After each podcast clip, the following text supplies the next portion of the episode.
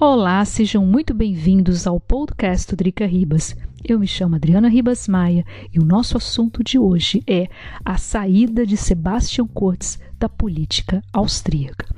Ontem, 2 de dezembro, Sebastian Kurz anunciou a sua retirada da política. A decisão pegou todos de surpresa.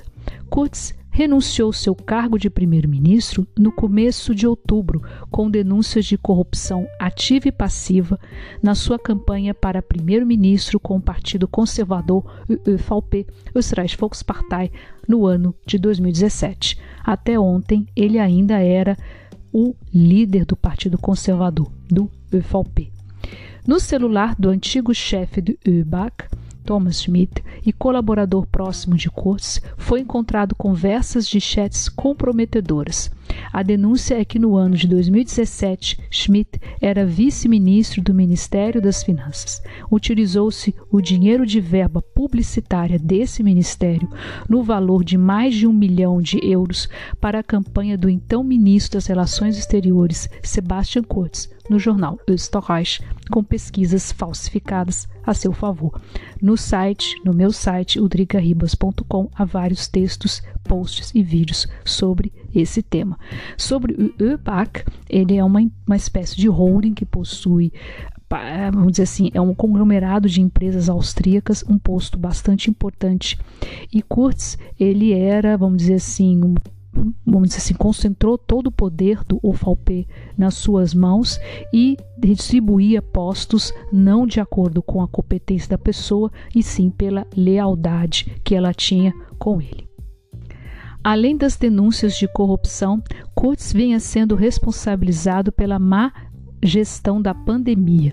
Na Áustria, desde outubro, o número de casos de Covid-19 explodiu. Os hospitais começaram a ficar sobrecarregados, especialmente nas unidades de terapia intensiva. Mesmo com o novo chanceler, primeiro-ministro Alexander Schallenberg, Kurz ainda mantinha o controle do governo.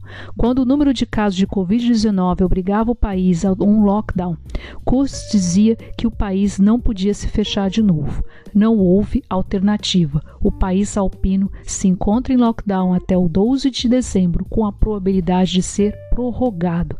Vale fazer um parêntese aqui: os especialistas já haviam alertado o governo austríaco que a, sobre a baixa taxa de vacinação contra a Covid-19. E ainda em dezembro, Sebastian Kurz havia dito que a pandemia havia passado para os vacinados.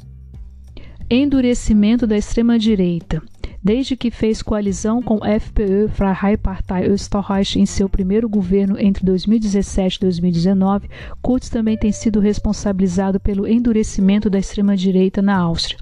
Como não conseguiu conduzir o país na crise da Covid-19 e principalmente não fez campanha clara para a vacinação contra a Covid-19, fortaleceu o discurso negacionista do FPÖ. O FPÖ estava muito enfraquecido desde a queda do seu vice-primeiro-ministro Hans-Christian Strache por conta do Ibiza Fair. Viu no discurso anti-vacina a chance de melhor se posicionar na população. Tanto assim que há manifestações todos os dias. Exatamente. O partido da ultradireita FPÖ tem um calendário de manifestações todos os dias em várias cidades austríacas contra as medidas de contenção do vírus e a obrigatoriedade da vacina contra a Covid-19. Eleições, de acordo com a imprensa austríaca, Schallenberg era uma espécie de Schattenkanzler, ministro na sombra, não podendo tomar decisões por sua conta e sim dependendo do Kurz, até então, entre aspas, o verdadeiro chanceler. Havia possibilidade de uma volta, entre aspas, de Kurtz e uma provável eleição. Por outro lado, com tantos processos na justiça, a volta de Kurtz como cabeça de lista do UVP como possível primeiro-ministro é praticamente improvável. A imprensa austríaca fala que o próximo Chanceler, primeiro-ministro, é o Karl Neuhammer, o ministro do interior, mas até agora não há confirmação. Pelo menos esse momento que eu estou gravando o podcast, foi anunciado ainda há pouco que às 11h30, horário local, vai haver uma declaração do governo. Vamos ver. A gente aguarda. Nessa esteira de renúncias também foi o ministro das Finanças, o Germot Blüber.